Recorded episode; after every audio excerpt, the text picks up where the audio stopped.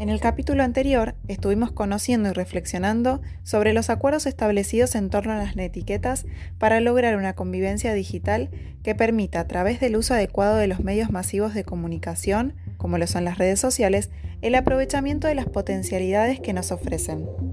Sin embargo, sabemos que muchas veces estas convenciones no se cumplen y se utilizan las redes para provocar situaciones de conflicto y agresión a través del acoso cibernético o ciberbullying.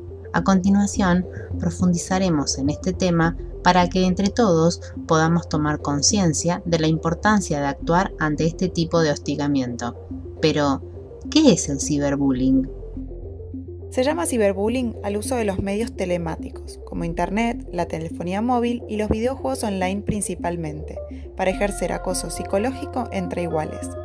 Aquí es importante diferenciar que no se trata de acoso o abuso de índole estrictamente sexual ni casos en los que intervienen personas adultas.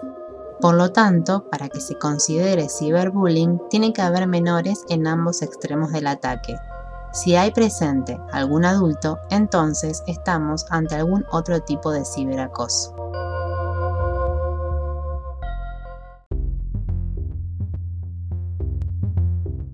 Como educadores o integrantes de la sociedad actual, sabemos que el ciberbullying está a la orden del día. En los medios, en las noticias, en los centros educativos, incluso conocemos casos cercanos. Pero ¿sabemos en realidad qué sienten las víctimas del ciberacoso? ¿Cuál es o cuál debería ser el papel de los equipos directivos, docentes e incluso de los pares frente a este flagelo? El acoso muchas veces tiene lugar en las clases, recreos, comedores y pasillos. Además, sabemos que el ciberbullying continúa a la salida del colegio, durante el camino de regreso e incluso en la casa. Una vez que se inicia, el círculo de acoso está en todos lados. Por ello, no hay justificación para mirar hacia otro lado. Sin embargo, gran parte de los casos, es decir, de la problemática del ciberbullying, que tiene como protagonistas a jóvenes que indefectiblemente están en edad escolar, es ignorada o no detectada por sus docentes.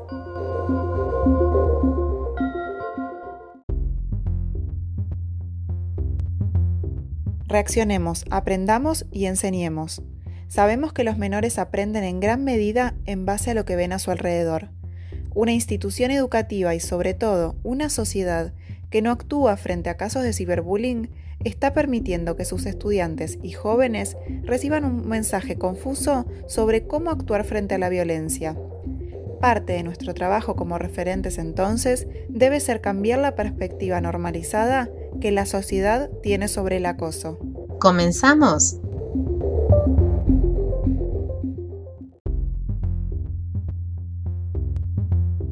Nosotras nos despedimos esperando que les haya gustado y que les sirva como oportunidad para reflexionar sobre los temas tratados.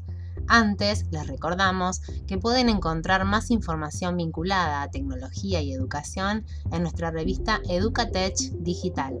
No se pierdan el número de septiembre que ya está disponible. Hasta la próxima serie. Ceci y Sil.